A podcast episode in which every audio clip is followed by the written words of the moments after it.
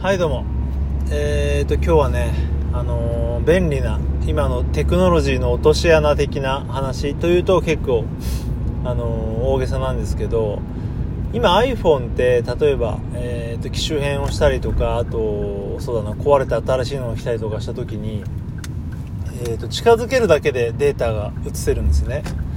でまあそれってすごい便利で、まあ、これあれかな iPad とかでもできるだろうしあとあの Apple Watch のねペアリングなんかもそういった方法でできるんですけど、まあ、とにかくその機種変をする際にですよ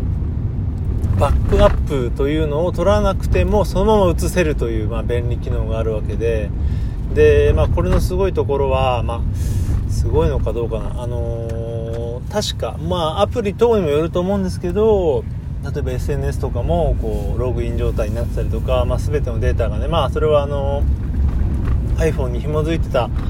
場合だと思うんですけど移動しますと。で、まあ、写真とかはもちろんメールもだしまああのー例えば Twitter とかの下書きとかもそれはクラウド上なので映るので、まあ、これはオールオーケーだということで、まあ、古い方の消すわけですよね。で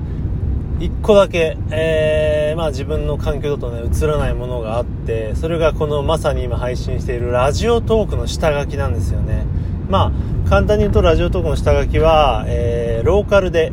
あのデータが保存されているということなので、えー映らないんですね。つまりその iPhone なら iPhone の機械自体にあるわけですよ。下書きは。なので 映らないというね。これがねなんか俺2回目な気がするんですよね今回で。前もなんかあれラジオトークがやべえって。前はあれだったかなラジオトークのそのなんかデータを保存してないというような感じでこれはアカウント消えちゃったと思ったらツイッターでできたんか。ツイッターでその移行できたよみたいな感じだったんだけど割とね落とし穴ですね。なので、えー下書きがやっちまいまして3つか4つあのお蔵入りしちゃったよっていう、まあ、それだけの話なんだけどまああの便利なとこになんか大体クラウドかなと思うとこういうね1個だけローカルだったみたいなことはねちょっとあると思うので皆さんもねこの移行の仕方をする際は、